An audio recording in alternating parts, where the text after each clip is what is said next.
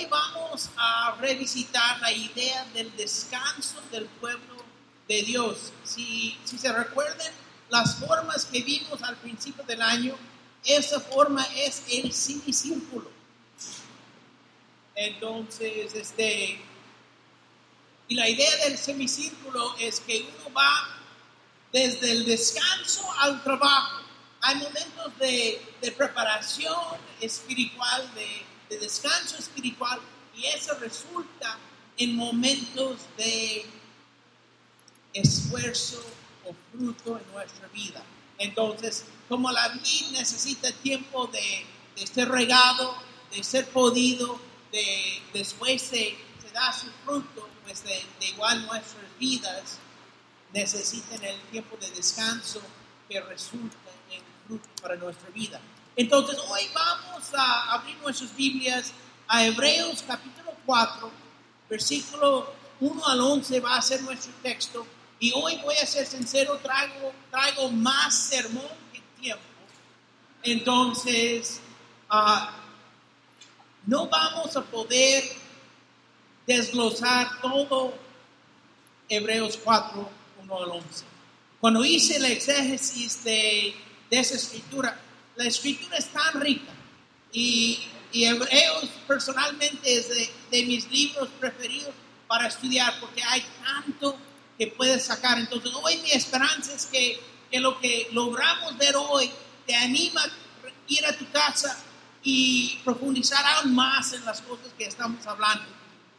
Ah, Hebreos 4, versículo 1 dice, cuidémonos, por tanto, que no sea que aunque la promesa de entrar en su reposo sigue vigente, alguno de ustedes parezca, que, parezca quedarse atrás, porque a nosotros lo mismo que a ellos se nos ha anunciado la buena noticia, pero el mensaje que escucharon no les sirvió de nada porque no se unieron en la fe a los que habían prestado atención a ese mensaje. En tal reposo entramos los que somos creyentes conforme Dios ha dicho. Así que en mi enojo hice aseguramiento. Jamás entrarán en mi reposo.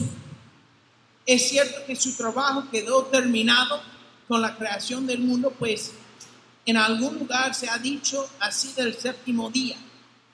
Y en el séptimo día reposó Dios de todas sus obras. Y en el pasaje citado también dice, jamás entrarán en mi reposo.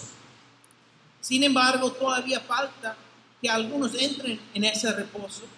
Y los primeros a quienes se les anunciara la buena noticia no entraron por causa de su desobediencia. Por eso Dios volvió a fijar un día que es hoy, cuando mucho después declaró por medio de David de que ya se ha mencionado, si ustedes oyen hoy su voz, no endurezcan el corazón. Si Josué les hubiera dado el reposo, Dios no habría, no habría hablado posteriormente de otro día. Por consiguiente, queda todavía un reposo especial para el pueblo de Dios, porque el que entra en el reposo de Dios descansa también de sus obras, así como Dios descansó de, las suyas. Esforcémonos, pues, por entrar en ese reposo para que nadie caiga al seguir aquel ejemplo de desobediencia. Sabes, en, versículo 9 dice, por consiguiente queda todavía un reposo especial para el pueblo de Dios. Amén. El autor hablaba de cuatro descansos en el pasaje. Y hoy creo que por tiempo solo vamos a hablar de los primeros dos. Pero el autor habla de cuatro descansos en el pasaje. El primero es el descanso semanal semanal del séptimo día, el sábado. En Hebreos 4:4, 4, acabamos de leer, pues en algún lugar se ha dicho así del séptimo día. En el séptimo día reposó Dios de todas sus obras. O sea, el descanso del, séptimo día, el sábado, era un señal de pacto de Dios con Israel. Y vemos en Éxodo 31, versículos 16 y 17, los israelitas deberán observar el sábado en todas las generaciones futuras. Será para ellos un pacto perpetuo, una señal eterna entre ellos y yo. En efecto, en seis días hizo el Señor los cielos y la tierra y el séptimo día descansó. Amén. Entonces, hoy si tú eres israelita o hebreo, deberías guardar el sábado. Es, es el señal eterno. Es un pacto perpetuo entre Dios y Israel. Pero si eres gentil, como todos aquí somos, no tiene sentido guardar el sábado. No hay ejemplo de guardarlo. Era un señal entre Dios y Israel, no entre Dios y los gentiles. No hay mandamiento, no hay ejemplo. Nosotros observamos el primer día de la semana, el domingo, porque es el día de la resurrección. Hoy celebramos la Pascua del Señor. Celebramos, la, ah, celebramos que Él se levantó de la tumba el domingo. Es el día glorioso de la aleluya de los cristianos. Nosotros no guardamos el sábado. Pero el descanso del sábado es uno que debería observarse fielmente. O sea, nosotros pensamos, bueno, nosotros no somos israelitas, no tenemos que guardar el sábado. Amén, es cierto. Aquí estamos celebrando a Jesús y su resurrección el día domingo. Amén. Hoy es nuestro sábado, porque celebramos que nuestro Señor se resucitó. Pero en principio el sábado se debería observarse. Un día de los siete el hombre debería descansar de su trabajo.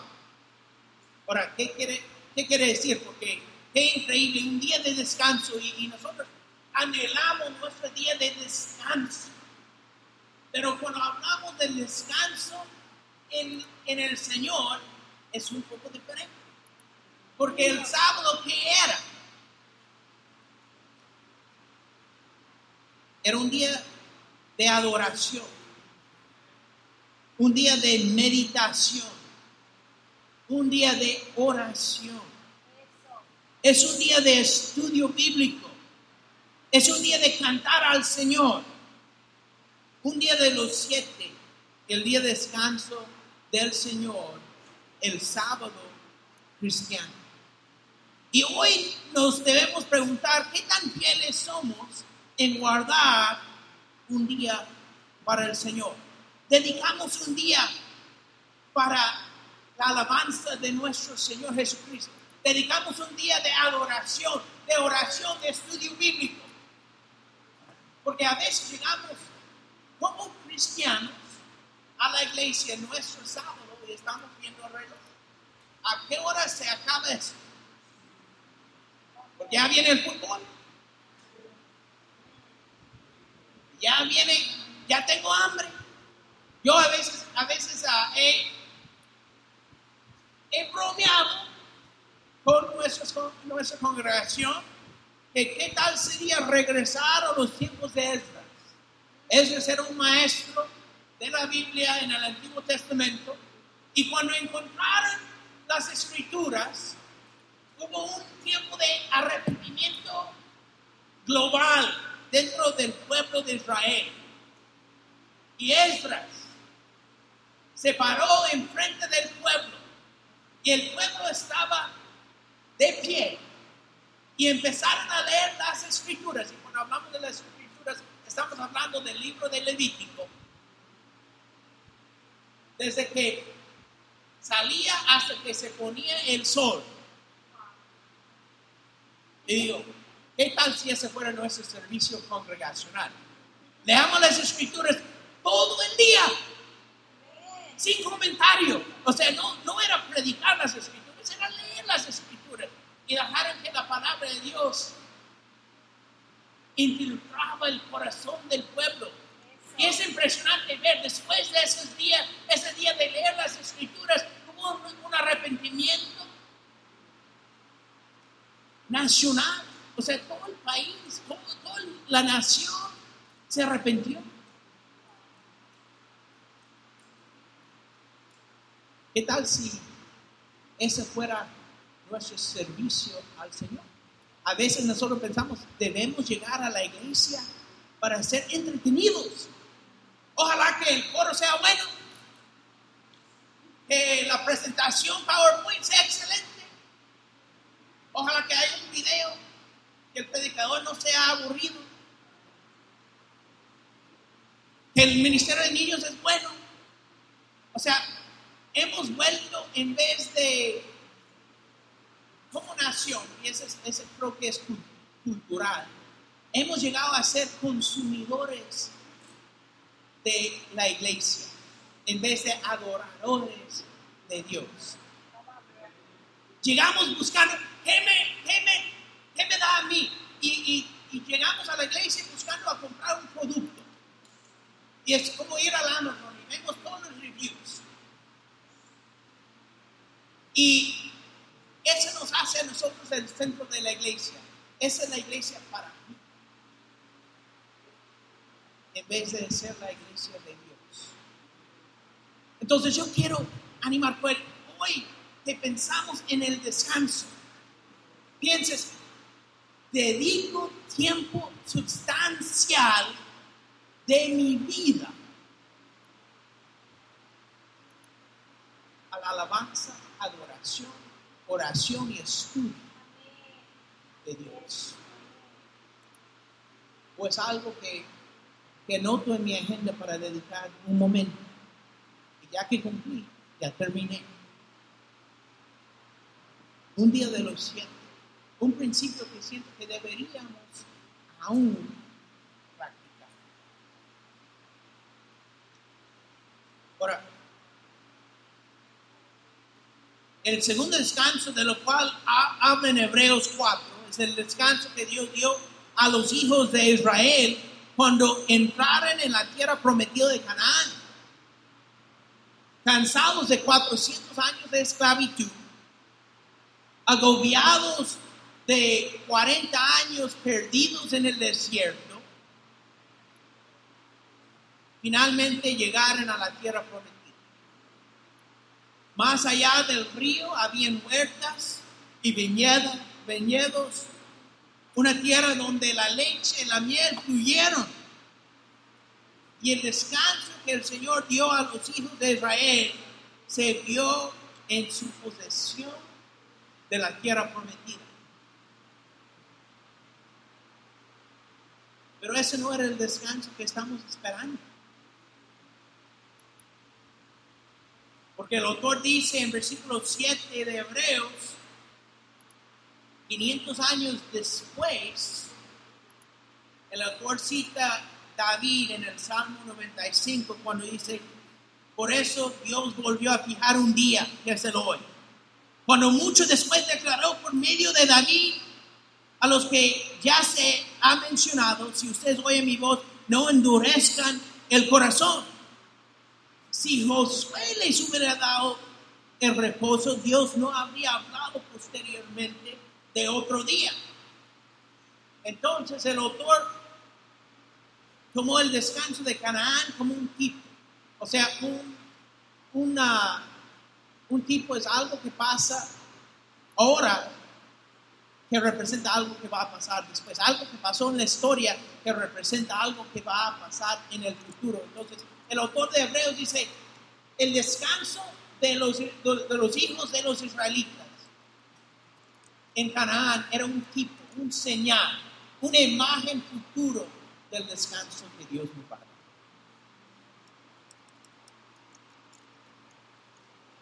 ¿Pero qué es? ¿Qué es ese otro descanso? En versículo 3 de Hebreos 4 dice, en tal reposo entramos los que somos creyentes conforme Dios ha dicho. Así que en mi enojo hice ese juramiento, jamás entrarán en mi reposo. ¿Qué era el problema? Su falta de creer su falta de fe. O sea, es cierto que, que quedó terminado con la creación del mundo, entonces, oh, perdón, es cierto que su trabajo quedó terminado con la creación del mundo. Entonces el autor dice que el descanso de Canaán, de poseer la tierra prometida, es un tipo, un símbolo, una imagen del descanso que tenemos en Jesucristo. Todos nosotros que hemos confiado en el Señor Jesús, estamos ya descansando en Él. Ahora, el descanso no está perfeccionado. Amén.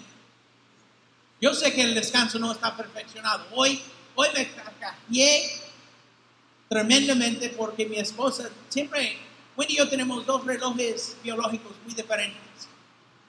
Ella le encanta estar hasta las altas horas de la noche.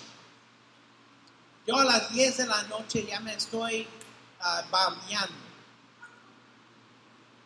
uh, yo no funciono muy bien después de las 10 de la noche. Pero yo me puedo levantar temprano, pero a veces hay, hay momentos en la vida y, ella me mandó una, una imagen ah, que encontró en el internet y dice, ni soy tú de noche ni pollo de mañana. Soy un tipo de, de paloma que está completamente exhausto a toda hora. O sea, así, así somos a veces en la vida. Uno se siente agobiado, cansado toda hora. Me levanto cansado, me duermo cansado, trabajo cansado, hablo cansado, como cansado, duermo cansado, despierto cansado, estoy cansado.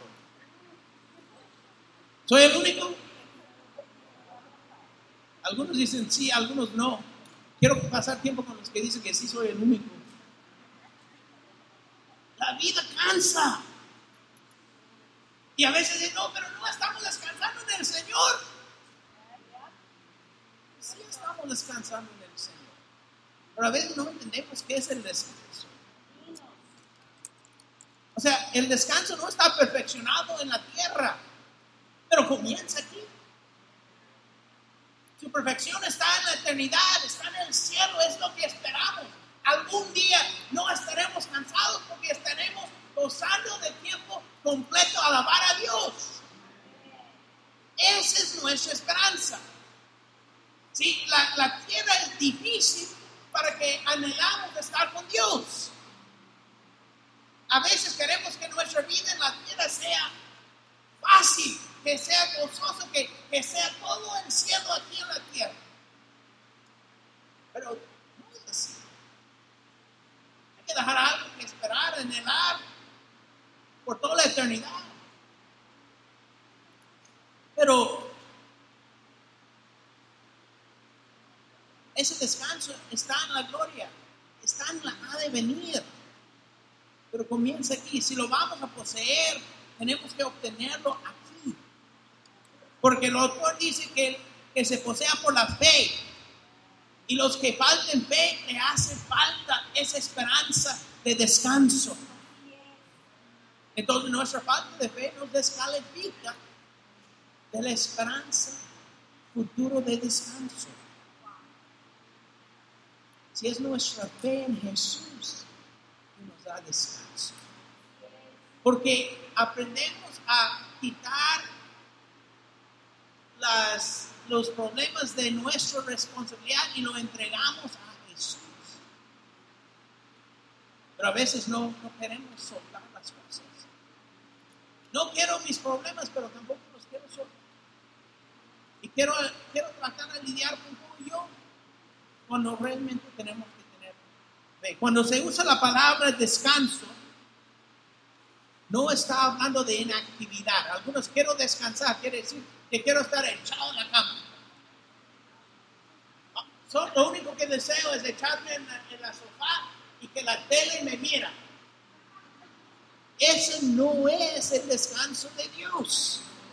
O sea, el autor de Hebreos no estaba quieto, él estaba, él estaba en una vida intensa, estaba pasando por problemas serias. Escuchar en esa, esa carta estaban viviendo intensamente en, en problemas serios por su fe. Entonces, cuando se usa la palabra descanso, lo que hemos puesto nuestra fe en Jesús, estamos ya en el descanso de Dios. Estamos en descanso de nuestra controversia con Dios. Ya no estamos en guerra con el Todopoderoso. Ya no peleamos el llamado del Espíritu Santo a nuestros corazones. Ya no estamos en lucha con la voz y la voluntad de Dios. Estamos descansando del controversio entre nuestras almas y nuestro Salvador. Porque hemos rendido a Él y estamos ya descansando en Él. O sea, el descanso no es que dejamos de, de trabajar, es que dejamos de trabajar en contra de Jesús. Eso es lo que cuando, cuando Jesús, vengan a mí todos los agobiados y tomen mi yugo, que es suave y fácil de llevar. No es que, no es que dejamos de trabajar, es que ya no estamos trabajando en, en, en, en la dirección opuesta de Dios. Estamos trabajando con Dios y vamos juntos y es más fácil porque Él lleva la carga, Él hace el esfuerzo. Estamos agotados porque todo el día estamos peleando en contra de Él. Imagínate un yugo, dos, dos veces van juntos y uno trata de ir en, en contra del otro, no se puede. Por eso lo enyugamos. Dios, Jesús dice, debes ponerte en yugo conmigo para que yo haga el trabajo y tú no lo tengas que hacer. Pero a veces peleamos. Y cuando la Biblia en Hebreos habla de estar descansando, está diciendo, ya no estamos en controversia con Dios. Ya no estamos peleando en contra de Dios, sino estamos peleando en conjunto con Dios. En conjunto con Dios.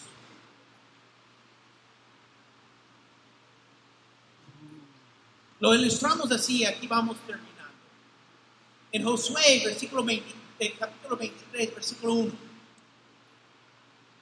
Dice, mucho tiempo después de que el Señor le diera a Israel paz con sus enemigos, caneos, Josué, anciano y cansado, durante la guerra y batalla estaba luchando, estaban en conflicto y controversia. Perdón, ah, durante la batalla estaban luchando y estaban en conflicto y controversia.